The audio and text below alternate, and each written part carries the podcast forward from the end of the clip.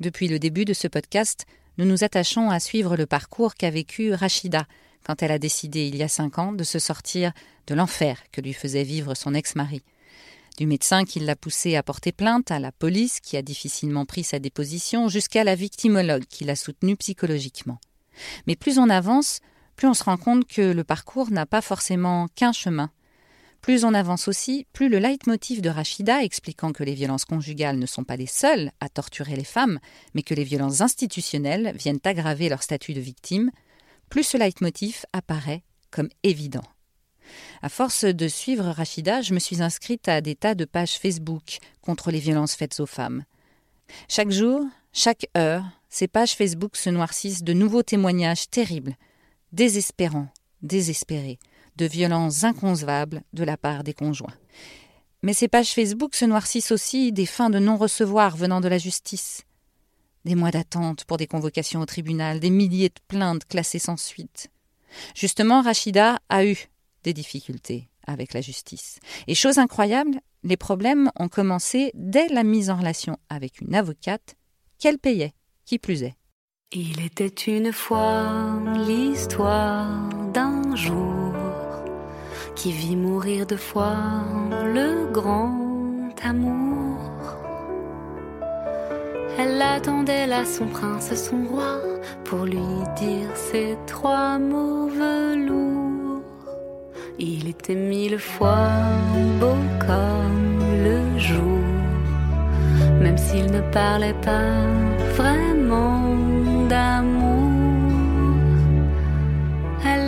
comme ça son grand maladroit, même quand il perdait son sang-froid. Le tribunal, après avoir délibéré conformément à la loi, a statué en ces termes. Quand on a été au tribunal, ce qui était terrible, c'est pour ça que je dis les, les violences institutionnelles, j'avais pas d'avo- d'avocate, alors que j'étais censée avoir une avocate. L'avocate euh, qui était euh, censée me pré- représenter, elle n'était pas là. Donc elle, elle donne mon dossier à une avocate qui ne me connaissait même pas, qui connaissait pas mon dossier, qui connaissait même pas mon prénom. Et donc, je- à côté de, de- du juge, j'étais obligée de me baisser à côté de son oreille je- je- en lui disant, mais vous n'avez pas évoqué ça. Et je savais pas que j'avais le droit de dire, maintenant, puisque l'avocate ne me connaît pas, j'ai le droit de, de parler pour moi. Je savais pas. Donc, je croyais qu'il fallait que je me taise encore face au juge. C'était encore une domination qui était là, qui doit me faire taire. C'est-à-dire que je, je c'est une croyance que j'avais dans ma tête. Hein. C'est personne, personne m'a dit que si l'avocat n'est pas compétent, je peux prendre la parole et dire au juge ce que je dois dire. La parole est à la défense. Monsieur le Président, Et encore, moi, je l'ai payé, hein, cette avocate-là. Je l'ai payé parce que je ne l'ai pas payé beaucoup, euh, des mille et des cents, mais euh, quand j'étais la voir, j'avais le droit de l'aide juri- juridictionnelle. Et donc, j'ai vais la voir, cette avocate-là. Je lui en veux énormément. hein. Moi, je pense qu'elle doit, elle va, si elle écoute ce podcast, elle saura que c'est moi. Je lui en veux énormément parce qu'elle n'est pas obligée de prendre les, les dossiers compliqués. Elle n'est pas obligée du tout. On est obligé de rien. Donc elle m'a pris, elle a, pr- elle a pris mon dossier, elle a pris mon dossier et à chaque fois je l'appelle, elle me dit oui, mais j'ai perdu ça. Ça c'est périmé. Et en fait pendant deux ans elle l'a gardé. Elle a gardé mon dossier deux ans. Et après, elle m'a, demandé de faire une demande de divorce pour altération de, de mariage. Parce qu'au bout de deux, deux ans, on peut, euh, de séparation, on peut divorcer pour altération de, euh, de, de mariage. Mais c'est pas possible pour nous. On ne peut pas se construire, on ne peut pas guérir. Si la justice ne transcrit pas les violences et qu'elle ne reconnaît pas les violences qu'on a vécues, on ne peut pas se remettre sur pied. Il faut qu'il y ait une reconnaissance de ce qu'on a vécu.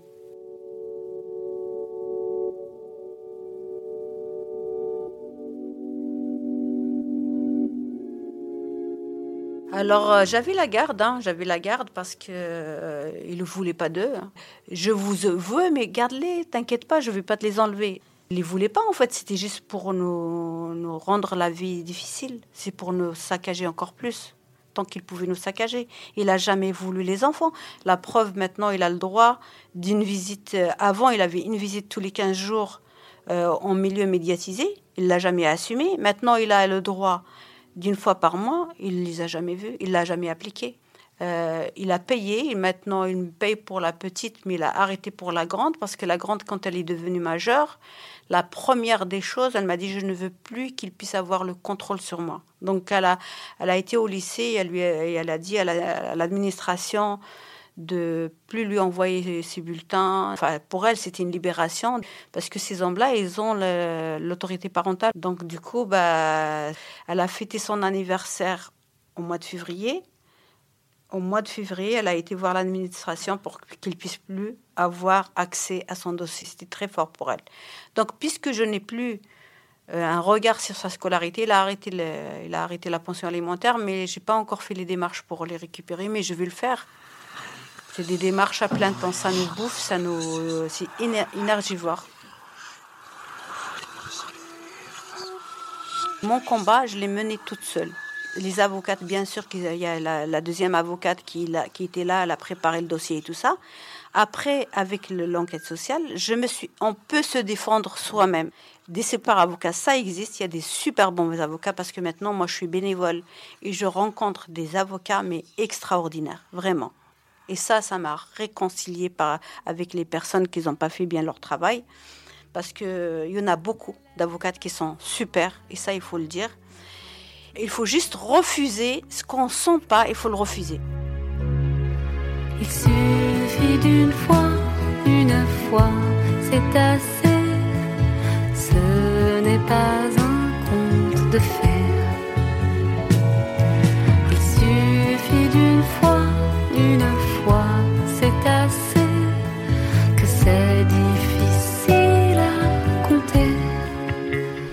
Salut Rachida. Bonjour Marjorie. Bon, là, je te prends euh, au, à la gare de Noisy-le-Sec parce que, évidemment, problème de RER. E Exactement. Donc, je viens te chercher en voiture parce que nous allons à Gagny voir une avocate une avocate qui défend des femmes victimes de violences. D'ailleurs, faut le dire, mais nous sommes le 25 novembre aujourd'hui, la journée contre les violences faites aux femmes. Oui, c'est ça. C'est une journée pleine parce que bah, voilà, aujourd'hui on travaille sur le la suite et puis ensuite l'après-midi, enfin fin d'après-midi, on va à la manifestation dans ma ville. C'est quoi comme manifestation? C'est une manifestation avec des femmes et des collectifs, des associations pour cette journée-là et pour euh, être debout contre les violences faites aux femmes.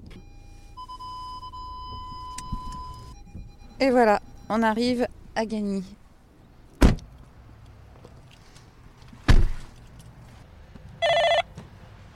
C'est Rachida. Oui, je vous. Merci.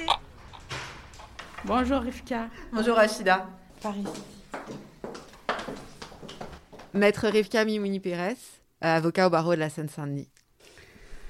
Alors, euh, bonjour Rivka, euh, on vient te voir parce que bah, j'ai préféré que c'est toi, parce qu'on se connaît à travers la Maison des Femmes de Montreuil. Mmh. Et donc, on voudrait qu'il nous explique quand une femme vient te voir qui est victime de violence, c'est quoi ton rôle en tant qu'avocate? L'avocate, il peut accompagner une femme qui est victime de violence à différents niveaux. Il peut bien sûr l'accompagner d'abord dans le cadre des violences même, c'est-à-dire si jamais il y a la plainte qui est déposée et que la plainte donne lieu à des poursuites devant le tribunal, que ce soit le tribunal correctionnel ou si on est sur des violences beaucoup plus graves, les assises. L'avocat peut accompagner tout au long du parcours, accompagner la, la femme victime au moment de l'audience et l'accompagner aussi dans les démarches post-audience aux fins d'indemnisation de ses préjudices. En parallèle de ça, on peut l'accompagner aussi dans les procédures devant le juge aux affaires familiales, parce que souvent, qui dit violence dit séparation. S'il y a des enfants, il faut pouvoir régler la question par rapport aux enfants. Et si le couple était marié, il faut pouvoir peut-être régler aussi la question pour le divorce. Il arrive aussi parfois que ça génère des difficultés euh, devant le juge des enfants, parce qu'il euh, y a un signalement qui peut être fait si la femme qui est victime de violence ben, a du mal à sortir de l'emprise, que du coup euh, les enfants peuvent être considérés comme en danger dans le foyer, qu'il y a un juge des enfants qui est saisi et dans ces cas-là, l'avocat peut également accompagner dans le cadre de la procédure en assistance éducative. Et malheureusement, ça s'est pas passé comme ça en fait. Ça a été très très difficile pour moi parce que déjà, je n'ai pas été accompagnée euh, pour aller porter plainte. C'est-à-dire, euh, moi, je pense qu'à partir de la plainte, il faut d'abord un accompagnement avant de déposer cette plainte qui est terrible parce que même les femmes minimisent. Il n'y a pas que la police qui minimise. C'est-à-dire qu'on a l'impression qu'on va dénoncer. C'est une position qui est très difficile. Vous êtes avec une personne que vous avez aimée, vous avez partagé un certain nombre de, moments de vie ensemble. Euh, si jamais il y a des enfants, vous vous retrouvez à devoir dénoncer le père de vos enfants. C'est une responsabilité qui est lourde. En même temps, si vous le faites, c'est pour pouvoir les protéger, mais il faut réussir à, à le faire. Et souvent, ce qu'on dit quand on reçoit des femmes qui sont victimes de violences au départ, c'est justement qu'il faut qu'elles arrivent à pouvoir porter tout ça. Donc le premier travail qui se fait, je suis complètement d'accord, c'est déjà un travail de discussion et de capacité de la personne à supporter et à aller de l'avant pour pouvoir sortir de cette emprise. Et est-ce que, à ton avis, euh, avant d'aller porter plainte, est-ce qu'il n'est pas préférable de voir d'abord son avocat? Ça pourrait être utile. Aujourd'hui, ce qui est compliqué, euh, c'est que beaucoup euh, de femmes qui sont victimes de violences n'ont pas forcément de moyens financiers c'est une réelle difficulté. Du coup, elles font une demande d'aide juridictionnelle, sauf qu'en pratique, l'aide juridictionnelle intervient quand on a une procédure qui est initiée. Elle n'intervient pas en amont de la procédure au moment du dépôt de la plainte. Et donc toute cette partie-là, si l'avocat doit le faire, euh, soit il le fait bénévolement, soit il ne pourra pas bénéficier de l'aide juridictionnelle. Et il ne sera pas payé, sauf si la, femme a les moyens de le régler. Ce qui se passe aujourd'hui, c'est que dans beaucoup d'associations, et notamment à la Maison des femmes, euh, on peut travailler ça en amont euh, via les plateformes qui existent, via les échanges qu'il y a avec les juristes, à trouver les mots pour pouvoir expliquer aux policiers euh, ce qui s'est passé et pouvoir ne rien oublier. Euh, moi, ce que je dis souvent aussi quand je reçois des femmes victimes de violences, c'est de mettre par écrit, parce que souvent, on a des flashs qui arrivent et on ne se souvient pas d'un coup de tout ce qu'on a vécu. Donc de prendre le temps de se poser, d'écrire ce par quoi on est passé, pour qu'ensuite, quand on aille déposer sa plainte, on puisse pointer du doigt et être sûr de ne pas oublier certains éléments. Oui, moi je pense que c'est très important ce que vous dites, sauf que moi, ça s'est pas passé comme ça. Quand je l'ai payée, elle m'a fait attendre presque deux ans. Pourquoi? Je n'avais aucune idée pourquoi. Donc je n'arrêtais pas d'aller faire l'aller-retour à l'association parce que c'est là-bas que je l'ai connue. Donc, on m'a trouvé plein d'excuses. Oui, il a des problèmes personnels, elle a ceci, elle a cela. Mais moi, je trouve ça tout à fait normal et humain d'avoir des problèmes. Sauf que nous, on est dans l'urgence. Une femme qui porte plainte, qui ose porter plainte, qui ose importer l'intime à l'extérieur, enfin, je décide d'aller porter plainte. C'est quelque chose de terrible pour moi. Ça a été très difficile. Mm. Et quand je porte plainte, j'ai besoin de quelqu'un tout de suite maintenant. Quand l'avocat il est indisponible, il faut qu'il faut qu'il puisse le dire. C'est normal et c'est humain d'être indisponible. C'est très particulier d'être avocat pour les femmes victimes de violences parce que ça demande beaucoup de disponibilité. Euh, ça demande aussi beaucoup d'écoute. On dépasse parfois le simple cadre d'avocat finalement parce qu'on est obligé d'échanger sur des sujets effectivement très intimes. Et parfois, on peut aussi, à force de discuter, pouvoir trouver des solutions qui ne sont pas non plus des solutions juridiques, mais qui peuvent aider. Il est important, par contre, que dans ce guidage, on n'utilise pas des termes juridiques dès le départ, on n'utilise pas des mots de psychologue dès le départ, ou de psychothérapie, ou de psychiatre. Euh, j'entends beaucoup, par exemple, de personnes qui viennent dire il est euh, pervers narcissique. C'est un terme qui a été énormément euh, vulgarisé, qui est utilisé aujourd'hui un peu dans tous les sens.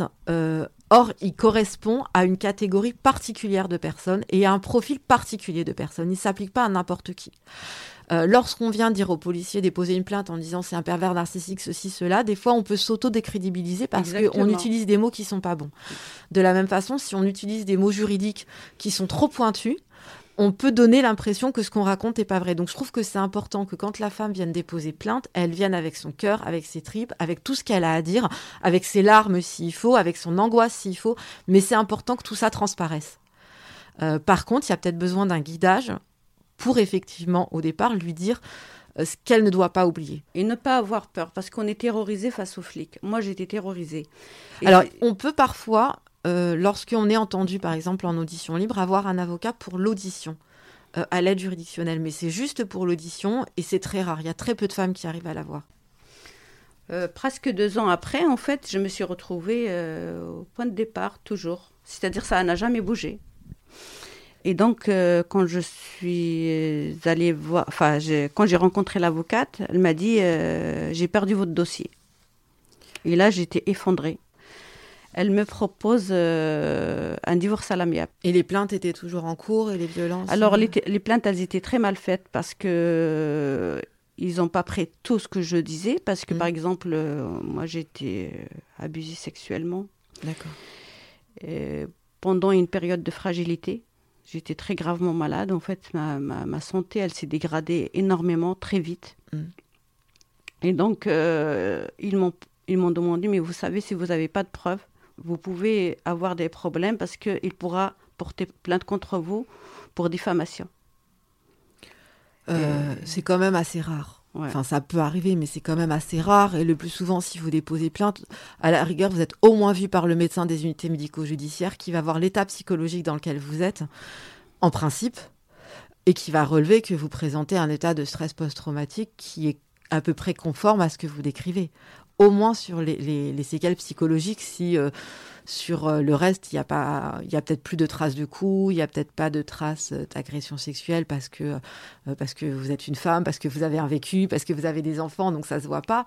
Mais par contre, il est possible qu'au niveau psychologique, l'emprise qu'il y a eu et toutes les séquelles qu'il y a, normalement, elles sont repérées. Vous disiez tout à l'heure que, enfin, que l'avocate a proposé un divorce amiable parce qu'elle avait perdu le dossier, c'est ça? Bah, j'en sais rien. Pourquoi? Je n'ai jamais su pourquoi. Et pour moi, j'étais effondrée. J'ai- je, je ne pouvais pas, en fait. Je n'attendais pas de réparation ni rien financier ou quoi que ce soit. Pour moi, c'était Mm. important que ce que j'ai vécu soit reconnu. Ça, c'est tout à fait normal. Parce que c'est à partir de cette reconnaissance qu'on arrive à sortir de ce statut de victime et qu'on arrive à se reconstruire, beaucoup. Après, il y a deux choses. Il y a la partie pénale, c'est-à-dire la partie sur laquelle on a déposé plainte, le suivi de la plainte et éventuellement la condamnation de monsieur, euh, euh, soit à une peine, soit un rappel à la loi. Parfois aussi, il y a des classements qui sont réalisés parce qu'il n'y a pas assez d'éléments, mais ça ne veut pas dire que vous n'êtes pas victime. Il peut y avoir des classements qui laissent penser que le procureur a reconnu qu'il y avait quelque chose, mais qu'on n'a pas assez d'éléments pour pouvoir euh, déclarer la personne coupable ou la juger, ou l'orienter devant un tribunal. Parce qu'il n'y a pas de traces, il n'y a pas de preuves, il n'y a rien. À côté de ça, il y a la partie familiale, c'est-à-dire le divorce, ou la séparation par rapport aux enfants.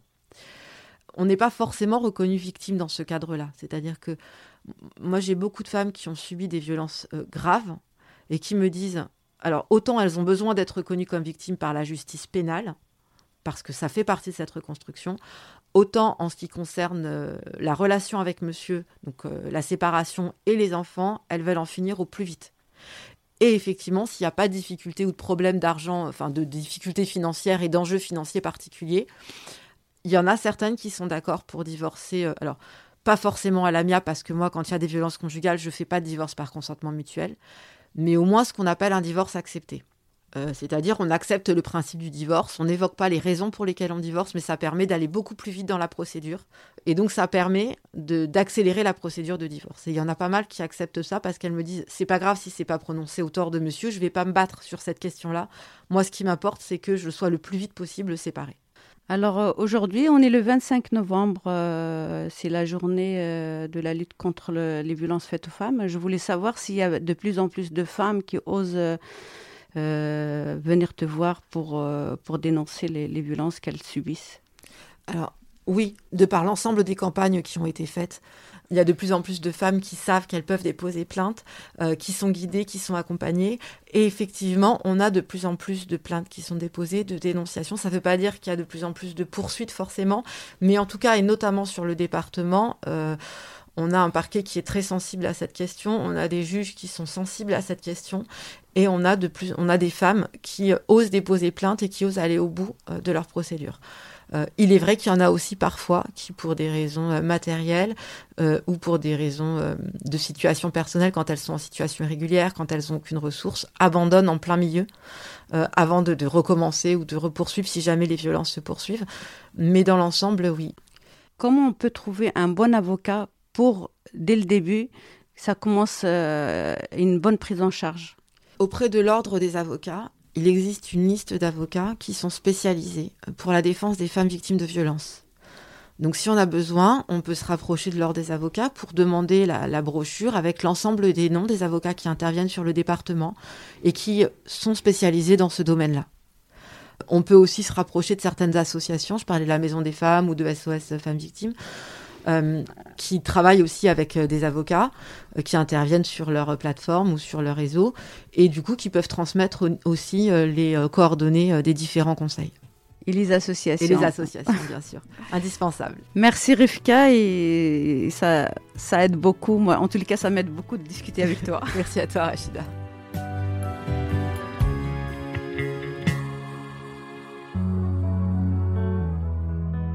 Et les enfants dans tout ça? On les a souvent mis dans la case dommages collatéraux. Mais les témoignages, les psys et même les études faites à ce sujet montrent bien que les enfants sont en fait des co-victimes, sur le moment et bien sûr plus tard dans leur vie d'adulte. Dans le sixième épisode, Rachida va rencontrer une des pionnières de la lutte contre les féminicides, Ernestine Renet, responsable de l'Observatoire départemental de Seine-Saint-Denis des violences envers les femmes. Un dialogue percutant qui nous a laissé, Rachida et moi, totalement chaos. Vous écoutiez le cinquième épisode du podcast Je te crois, une production double monde. Réalisation et narration par Marjorie Murphy, montage par Catherine Amélie Meury. Merci à Marie Bastide, auteur et interprète de la chanson Il suffit d'une fois, composée par Fid. Merci à Sébastien Ossona pour le générique du podcast et à Frédéric Azevedo Figueredo de l'agence Bableur pour le graphisme. Merci à la Maison des Femmes de Montreuil et bien sûr, merci à Rachida pour sa confiance, sa force et sa générosité.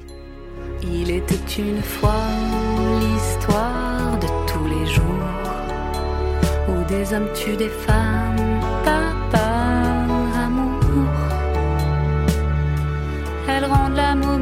d'une phrase ou deux, sous le coup de trop qui les tue. Il suffit d'une fois, une fois, c'est assez, pour que sur elle une main soit